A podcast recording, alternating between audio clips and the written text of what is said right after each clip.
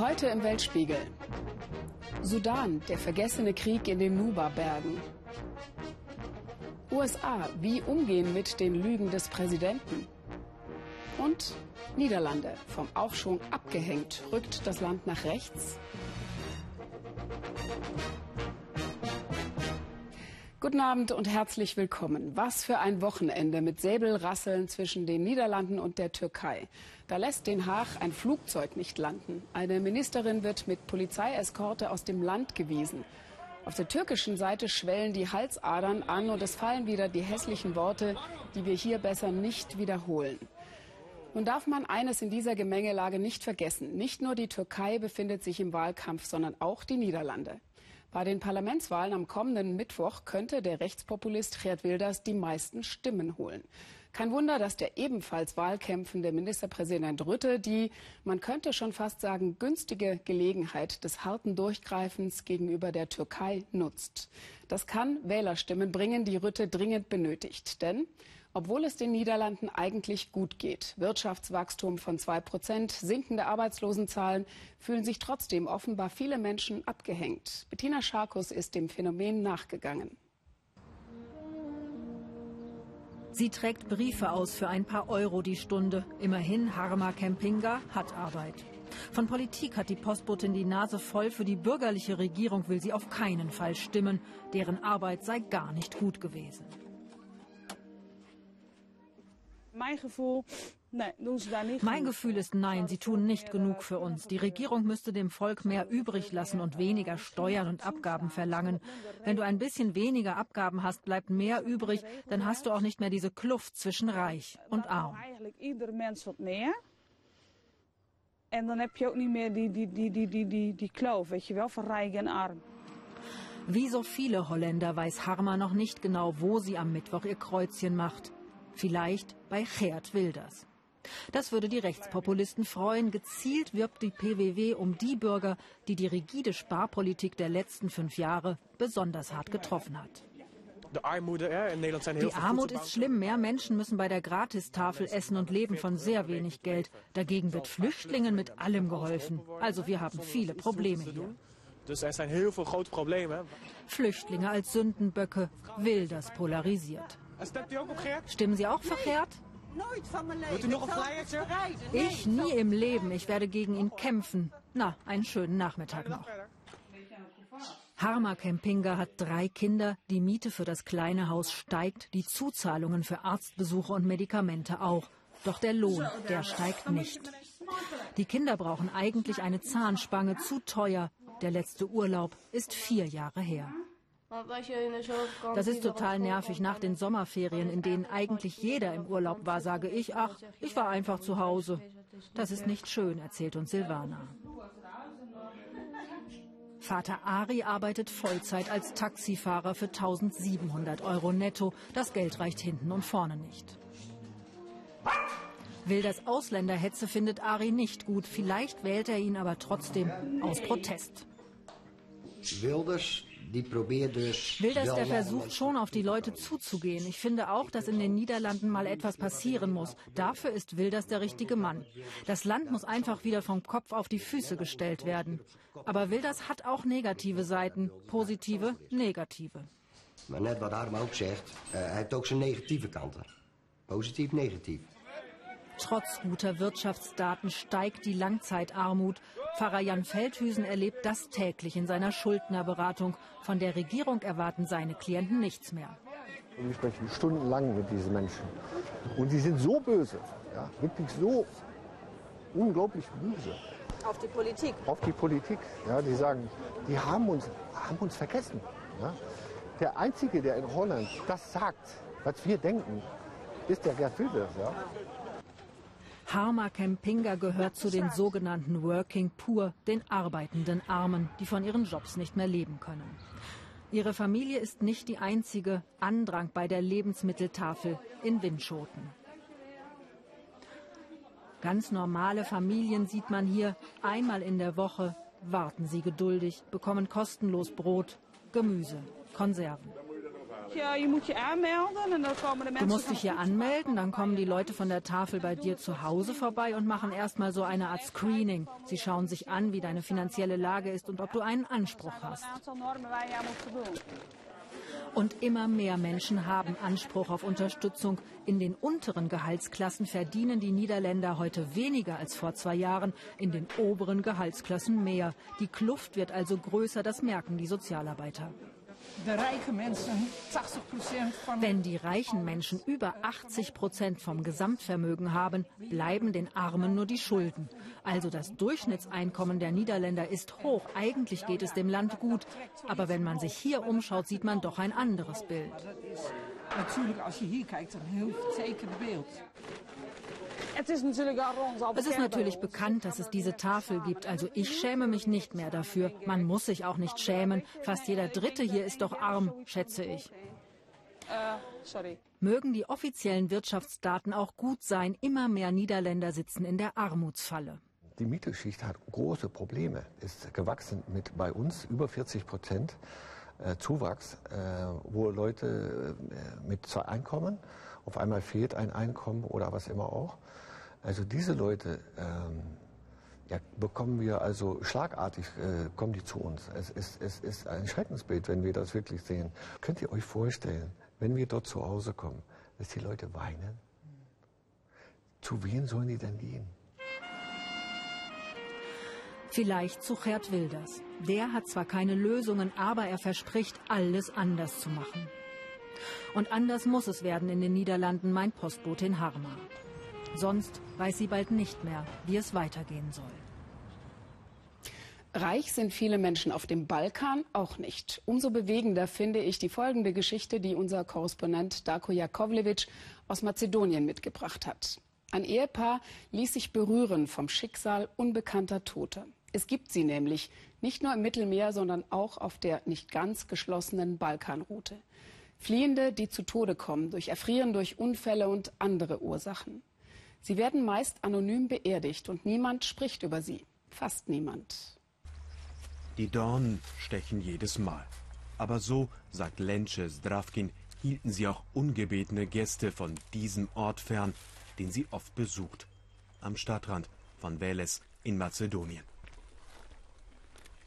Ein Grabstein, den sie aus eigener Tasche bezahlt hat, Gedenken an die Toten auf der Balkanroute.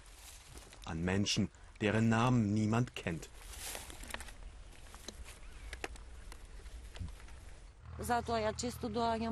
Ich komme ganz oft hierher zum Grab dieser unbekannten Flüchtlinge. Irgendwo sind Mütter, die ihre Söhne vermissen, aber wir wissen nicht, wer hier liegt. Gibt es Hoffnung? Ich hoffe immer noch. Mein Gefühl sagt mir, eines Tages wird sich eine Mutter schon melden. 14 Männer liegen hier, keiner älter als 30 Jahre. April 2015. Die Toten werden von der örtlichen Moscheegemeinde bestattet. In Europa ist die Tragödie nicht einmal eine Randnotiz. Ein Zug hatte eine Flüchtlingsgruppe überrollt. Unbegreiflich für Lensche und ihren Mann Angel. Immer wieder verbreiten sie die Bilder in sozialen Medien, hoffen, dass irgendjemand den Toten ihre Identität zurückgeben kann. Von Behörden hingegen erwarten sie nichts mehr. Meine Frau und ich mussten der Staatsanwaltschaft und der Stadtverwaltung hinterherrennen. Wir wollten wissen, was mit den Toten passiert, doch niemand fühlte sich zuständig. Unser Eindruck, die Behörden wollten alles nur rasch hinter sich bringen. So hieß es offiziell sehr schnell, eine Identifizierung sei nicht möglich. Am Unglücksort fanden wir Papiere, doch die hatten alle das gleiche Geburtsdatum. Es war damit klar, alles war gefälscht. Herkunft, Name der Gestorbenen, es interessierte niemanden, bis auf Lensche. Zu Hause empfängt sie den örtlichen Imam. Lensche sammelt Kleider für Migranten, die immer noch an ihrem Haus vorbeikommen. Die Erinnerung an die Toten lässt auch den Imam nicht los.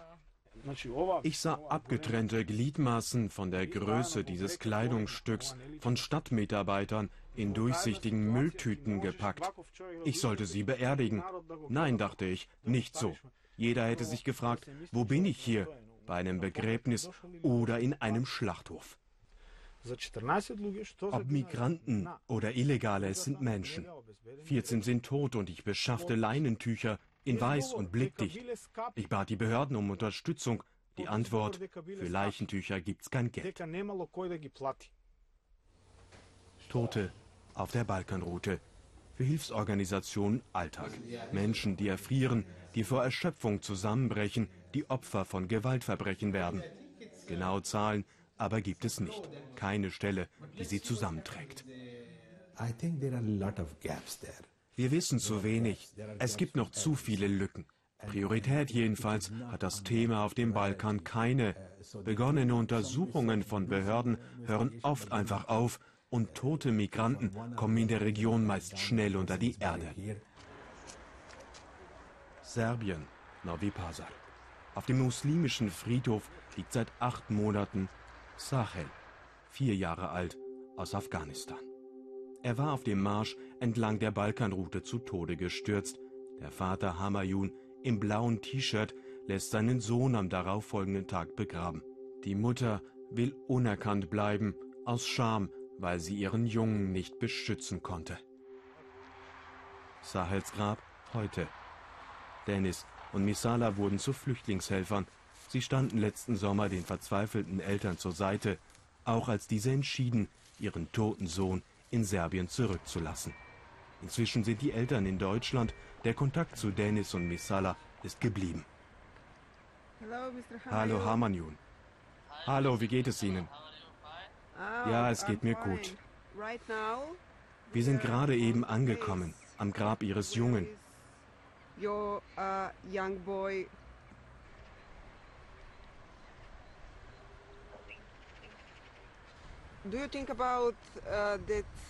Was glauben Sie, ist ein Besuch hierher für Sie möglich? Ich möchte nach Novi Pazar kommen. Mein Problem aber, ich habe keinen Reisepass. Die Eltern sind beide im Asylverfahren. Eine Besuchsregelung aber gibt es nicht für Gräber auf der Balkanroute.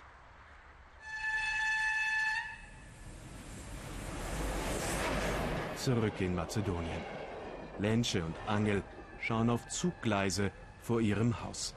Migranten orientieren sich an ihnen auf ihrem Weg Richtung Norden.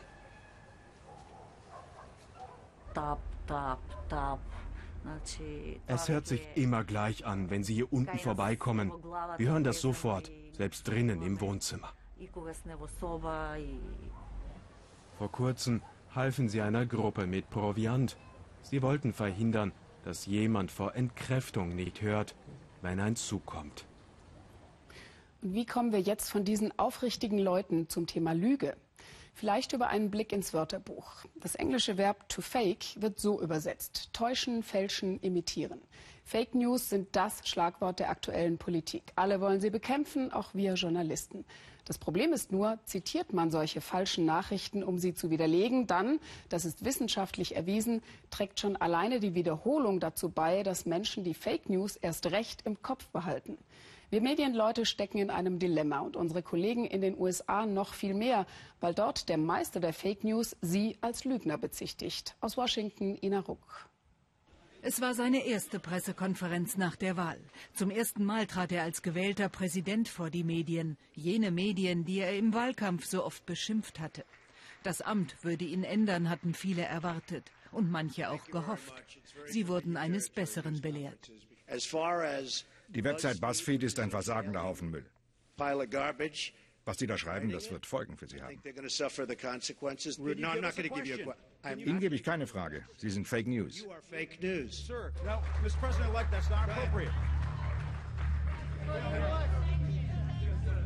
Wie Sie wissen, bin ich im Krieg mit den Medien. Sie zählen zu den unehrlichsten Menschen auf der Welt. Seit sieben Wochen berichten Amerikas Medien über einen Präsidenten, der sie Volksfeind nennt. Wie geht man damit um? Bleibt man gelassen? Schießt man zurück? Manchen platzt vor laufenden Kameras der Kragen. Der Berater des Präsidenten hat der New York Times gerade gesagt, die Presse solle den Mund halten. Nein. Selbst beim gewöhnlich Trump-freundlichen Sender Fox News liegen die Nerven blank. Sind wir Idioten, weil wir diese Fragen stellen? Nein, Sir, wir sind keine Idioten. Wir verlangen Antworten. Die schulden Sie dem amerikanischen Volk. Es sei nicht leicht, einen kühlen Kopf zu bewahren, sagen sie beim renommierten Radiosender NPR.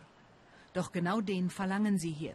Die Kriegserklärung des Präsidenten nehmen wir nicht an, sagt Nachrichtendirektor Michael Oreskes. Es ist sein Krieg. Er mag im Krieg sein. Wir sind es nicht. Wir sind bei der Arbeit. Die Trump-Administration will uns wie eine Oppositionspartei aussehen lassen. Das ist ein sehr durchsichtiges Manöver. Sie stellen uns als parteiisch dar, damit sie unsere Arbeit, wann immer sie stört, als Werk von politischen Feinden abtun können. Das ist gefährlich. Wir sind Journalisten, wir sind auf niemandes Seite. Journalism, the press, we're not on anybody's side. Die White House-Presse sitzt im Westflügel des Weißen Hauses. Alle großen Medien haben hier Reporter akkreditiert. Dass ihr Präsident sie als Feind sieht, ist neu. Und neu ist auch, dass sie jede seiner Aussagen jetzt einem Faktencheck unterziehen müssen. Berühmtestes Beispiel die Inaugurationsfeier. Links bei Obamas Amtseinführung sind mehr Leute als rechts bei Trump. Trump behauptet das Gegenteil. Dass das nicht stimmt, ist offensichtlich, doch sein Sprecher muss es verteidigen. Es war das größte Publikum einer Amtseinführung überhaupt. Punkt. Dann schickt Trump auch noch seine Beraterin Kellyanne Conway vor die Kameras. Die kreiert jenen Begriff, der längst für Trumps Umgang mit der Wahrheit steht. Alternative Fakten? Michelle Kosinski, die für den Sender CNN aus der Hauptstadt berichtet, nennt es anders. Lüge. Und das sei nicht parteiisch. Eine Lüge Lüge zu nennen, das ist objektiv, wenn du es belegen kannst. Und wenn du eine Lüge nicht aufdeckst, dann machst du deine Arbeit nicht.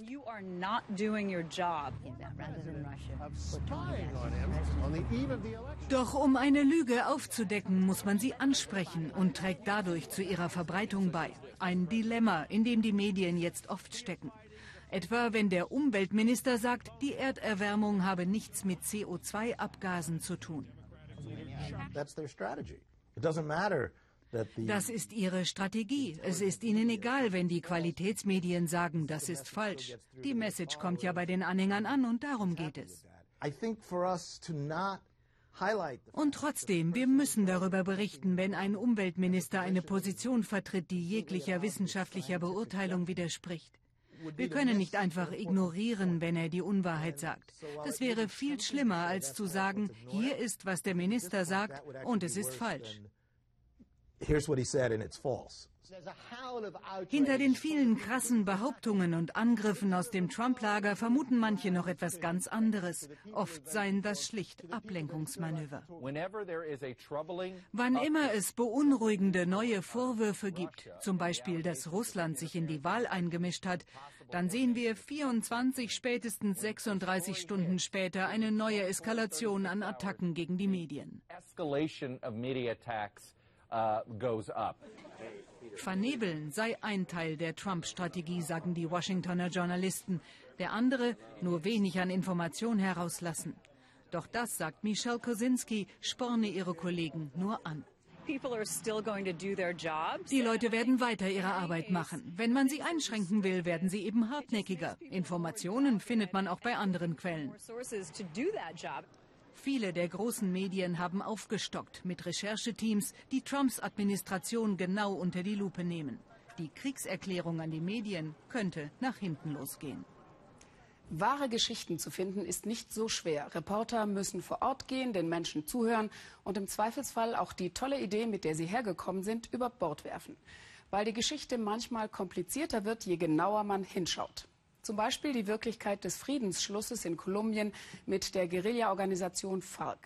Nach mehr als 50 Jahren Bürgerkrieg mit unendlich vielen Toten und Vertriebenen wurde im Dezember ein Friedensvertrag unterzeichnet. Der Weg zum Frieden ist begonnen, aber er ist noch steinig. Matthias Ebert war für uns im Süden Kolumbiens, der traditionellen Hochburg der FARC. Tief in den Anden, wo Schotterwege zu Schlammpisten werden, entscheidet sich, ob Kolumbien Frieden findet. Hier im Bezirk Madrigales ist eine Einheit der ehemaligen Guerillagruppe FARC stationiert. Die Kämpfer entscheiden, wen sie in ihr Lager lassen und wen nicht. Noch immer tragen sie Sturmgewehre, obwohl sie die laut Friedensvertrag dem Staat übergeben müssten. Kommandant Ramiro Cortés, schon in Zivil, nennt Gründe dafür. Um unsere Waffen abzugeben, brauchen wir Container der Regierung. Ihr habt die Straße gesehen. Kann man da einen Container hochschaffen, in dem man unsere Waffen sammelt? Die Antwort ist klar. Solange das nicht wie vereinbart passiert, geben wir gar nichts ab. Die Flagge der FARC markiert jenes Stück Land, das gemäß des Friedensvertrags zur neuen Heimat für die Kämpfer werden soll. Gerade bauen sie ihre Hütte für Versammlungen. 200 Guerilleros organisieren ihre Sesshaftigkeit. Ein paar Kilometer weiter prüft Adolfo Lopez seine Kokasträucher. In wenigen Tagen kann die Ernte beginnen. Die erste seit Friedensschluss.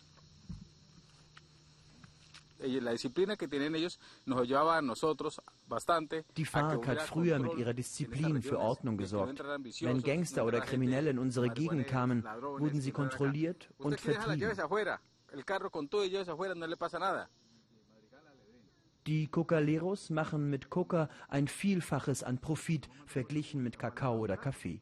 Viele weigern sich, so wie es der Friedensvertrag eigentlich vorsieht, ihre Felder zu vernichten.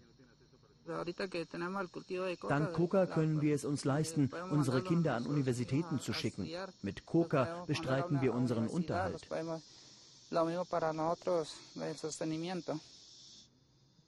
Jetzt, ohne die FARC, befürchtet Adolfo, dass kriminelle Gruppen in die Gegend einsickern.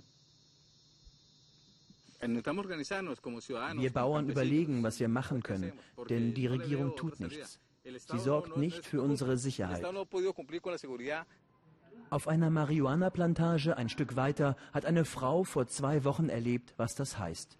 Aus Angst will die zweifache Mutter unerkannt bleiben. Es war am Nachmittag, als mein Mann von einem Typen mit Kapuze erschossen wurde. Mein Mann war nur ein Bauer und hat wie ich in unserer Hütte gearbeitet. Wir fühlen uns nicht sicher. Der Mord hat uns schwer getroffen. Wir Angehörigen empfinden eine große Leere. Die Familie glaubt, dass der Täter, wie so oft, nicht ermittelt wird. Wo wir keine militärische Präsenz mehr zeigen, hat sich die Sicherheitslage verschlechtert. Doch nun ist es allein Sache der Regierung, dieses Problem zu lösen. Viele Fahrkämpfer im Camp scheinen die neuen Freiheiten zu genießen. Sie beziehen vom Staat ein Übergangsgeld, das ihnen ein ziviles Leben ermöglichen soll. Nach jahrelangem Verzicht wird Natalia Rivera in wenigen Wochen Mutter einer Tochter. Viele meiner Kameradinnen haben Kinder, denn jetzt erst ist die Gelegenheit dafür da. Die Kinder, die bereits geboren wurden und die, die noch kommen, stehen für einen neuen Prozess. Sie können die Zukunft Kolumbiens sein. Eine Zukunft, die den blutigen Krieg hinter sich lassen soll, der 52 Jahre lang zwischen der FARC und dem Staat herrschte. Im Bezirk Madrigales sind die letzten Kämpfe gerade mal zwei Jahre her. Wie die meisten hier wünscht sich auch Adolfo, der Coca-Bauer, Frieden. Und das, obwohl vor fünf Jahren Adolfos Sohn Guillermo, ein Zivilist, Opfer der Gewalt wurde. Eine Bombe der FARC tötete den 24-Jährigen. Mein Sohn wurde in Stücke gerissen. Ich musste seine Einzelteile aufsammeln. Drei, vier Kilo, mehr war nicht übrig. Das ist meine Geschichte inmitten dieses Friedensprozesses. Wegen dieser Tragödie sage ich jedem ohne Angst, der Frieden ist möglich, Verzeihen ist möglich. Die FARC-Kämpfer zeigen kaum Reue, aber sie sind bereit für den Frieden. Keinen Krieg führt man mit Seifenblasen oder Luftballons. Ja, wir haben grausame Entscheidungen getroffen. Die Konsequenzen müssen wir tragen. Jetzt aber fühlen wir uns dem Friedensprozess verpflichtet und wollen einen Schlussstrich ziehen für einen Neuanfang in unserem Land.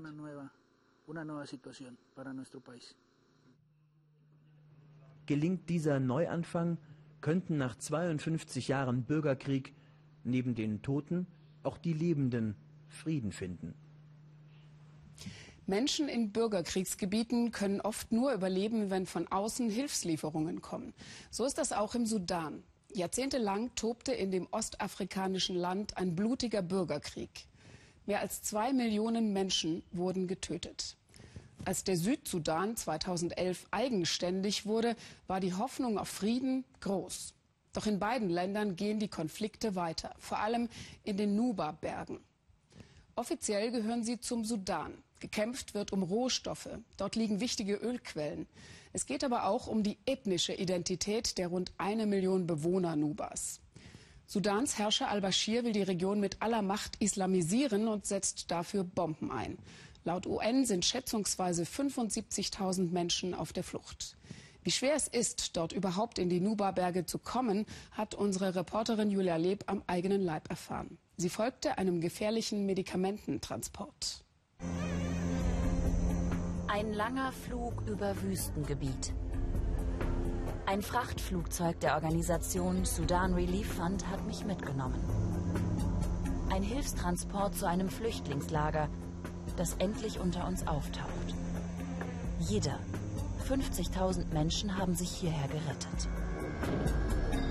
Sicher landen wir auf südsudanesischem Boden. Andere vor uns hatten offenbar nicht so viel Glück. Mit an Bord fünf Tonnen Medizin. Sie sind aber nicht für das Flüchtlingscamp bestimmt. Ziel ist ein Krankenhaus in den Nuba-Bergen. Weiter geht's, stundenlang durchs Niemandsland. Irgendwo hier verläuft die Grenze zum Nachbarland Sudan. So genau ist das nicht zu erkennen. Immer wieder kommen uns Flüchtlinge entgegen. Plötzlich wie aus dem Nichts ein Checkpoint. Rebellen, martialische Begrüßung. Wir sind jetzt im Sudan. Ein Trainingslager der SPLMN, der sogenannten sudanesischen Volksbefreiungsbewegung. Junge Männer und ein paar junge Frauen trainieren für den Kampf. Sie sagen, es sei ein Kampf ehemaliger Sklaven gegen die einstigen Sklavenhalter im arabischen Norden. Ein Kampf gegen die Islamisierung, wie sie von der Zentralregierung des Sudans betrieben werde. Wir wurden an den Rand gedrängt. Wir haben zu den Waffen gegriffen, um unsere Leute und unsere Rechte zu verteidigen. Wir kämpfen für unsere Freiheit und die politische Gleichberechtigung. Es geht um unser Land und die Zivilisten. Ich musste von der Schulbank in den Busch ziehen, um uns zu verteidigen. Das ist der Grund, warum ich kämpfe. Es ist Krieg in den Nuba-Bergen. Seit 26 Jahren lässt der sudanesische Herrscher Omar al-Bashir Bomben abwerfen. Militante Rebellengruppen schlagen zurück. Kriegsgefangene ohne Zukunft. Das Regime hat sie aufgegeben, vergessen. Die Dörfer bettelarm. In den Nuba-Bergen sind verschiedene Volksgruppen zu Hause. Moslems und Christen leben hier, so sagen sie selbst, friedlich miteinander. Die medizinische Versorgung katastrophal. Krankenhäuser gibt es kaum. Eines der wenigen wird von einem Arzt aus den USA betrieben. Er will nicht, dass wir die Klinik zeigen, denn sie wurde schon einmal von Regierungstruppen bombardiert. Wir sind alle traumatisiert. Bei jedem Ton hört man genau hin und überlegt. Ist das ein Auto oder ist es eine Antonov oder ein anderes Militärflugzeug? Is it a, is it a vehicle or is it a, is it a, is it a Antonov or a Sukhoi? Ich habe so viele Amputationen gesehen. Wenn die Bomben herunterkommen, dann zerschneiden sie Beine und Arme oder manchmal auch den Kopf. Viele Menschen sterben. Wenn du einen schrillen Ton hörst, ungefähr so. Dann hast du zehn Sekunden Zeit. Das ist der Ton der fallenden Bombe. Dann kommt der Einschlag.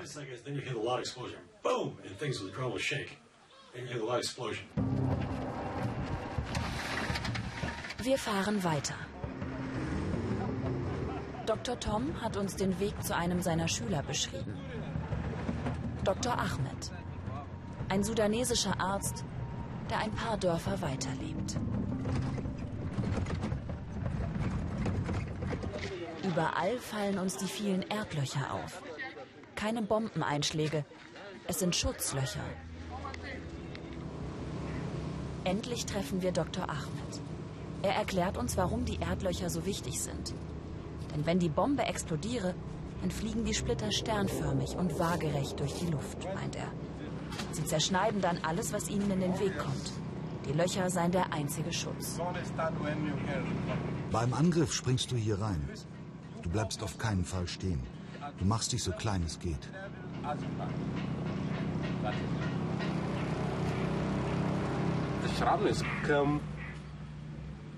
Head. Einmal sind die Splitter direkt über mich hinweggeflogen. Dem Mann neben mir hat es das Gesicht zerschnitten, sein Gehirn kam raus. Ich war voller Blut. Die Leute wollten mir helfen, aber ich habe gesagt, eurem Doktor geht es gut. Das ist doch gar nicht mein Blut. Das ist doch das Blut von dem anderen Mann.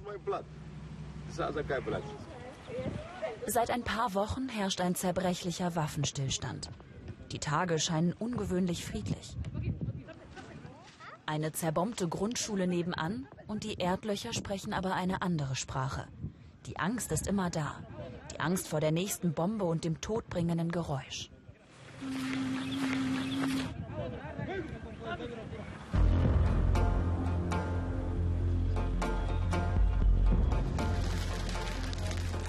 Dr. Ahmed will uns sein Krankenhaus zeigen. Aber nur nachts. Er hat Angst, dass es das nächste Ziel werden könnte. Der Weg dorthin beschwerlich. Unser Auto macht Probleme. Die Benzinleitung ist verstopft.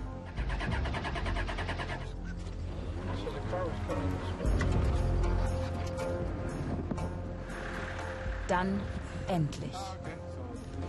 Schön, dass ihr es geschafft habt.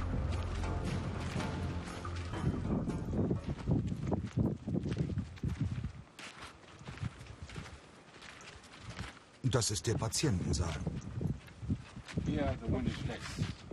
Licht gibt es nicht. Der OP-Saal ist hier. Für jede Art von OP gibt es ein Set mit Instrumenten. Es gibt nur wenige OP-Sets und sie sind sehr einfach, aber es funktioniert.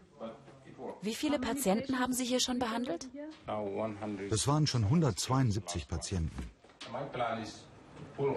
Ich habe einen Plan. Ich will das alles in einem eigenen Medikamentenraum lagern. Dann kann ich hier den OP-Saal vergrößern. Die Medizinladung vom Frachtflugzeug ist inzwischen angekommen. Die Spende der Hilfsorganisation wird hier dringend gebraucht. Am nächsten Morgen brechen wir auf, verlassen die Nuba-Berge. Eine Region, die unwirklich schön im Licht liegt. Eine Region wie von der Welt vergessen. Manchmal kommen unsere Korrespondenten mit Themenvorschlägen, bei denen wir erstaunt nachfragen müssen. Was zum Beispiel ist ein Feuerfriseur? Susanne Glass hat ihn im Gazastreifen entdeckt und klärt uns jetzt ganz schnell auf. Unterwegs durch den Gazastreifen zeigt sich, der abendliche Besuch im Friseursalon ist offensichtlich eine beliebte Freizeitgestaltung des palästinensischen Mannes. Zeit für eine fundierte Recherche. Tausende Friseure gibt es also in Gaza und einer ist ein gefährlich heißer Tipp. Und wir wollen jetzt herausfinden, ob das Haar dort auch hält, was er verspricht.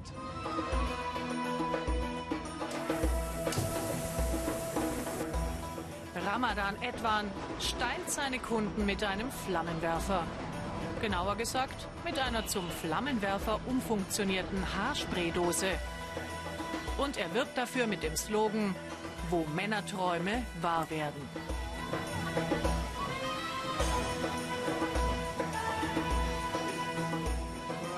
Zwischendurch muss er mal raus, um den Stromgenerator anzuwerfen, damit das Licht im Salon wieder angeht. Die ständige Stromnot war gleichzeitig seine Inspirationsquelle. Als deshalb mal wieder der Haarföhn nicht funktionierte, habe ich nach einer Möglichkeit gesucht, die Hitzequelle zum Trocknen und Stylen zu ersetzen, ohne die Haare anzuzünden. Hier riecht doch selbst. Tatsächlich kein Haar verbrannt. Der Kunde ist begeistert. Meine Haare sehen jetzt ordentlicher und schöner aus. Man kann sie besser stylen. Und ein tolles Abenteuer ist es auch.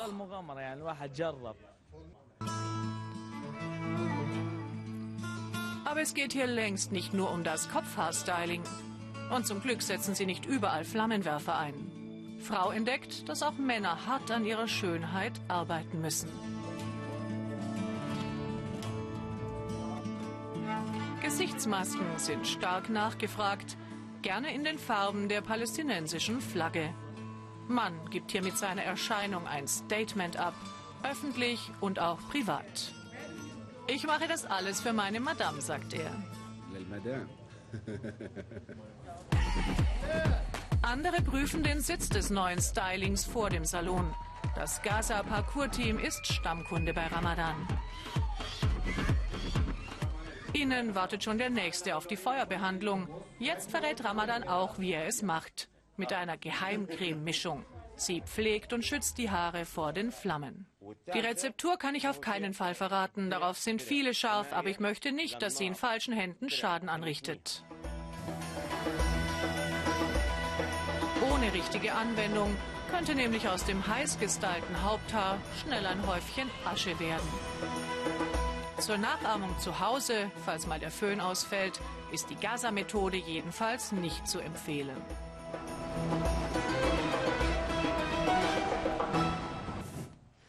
Wie gut, dass Sie darauf noch hingewiesen wurden. Ich danke Ihnen fürs Interesse, wünsche noch einen schönen Abend hier im Ersten. Tschüss und auf Wiedersehen.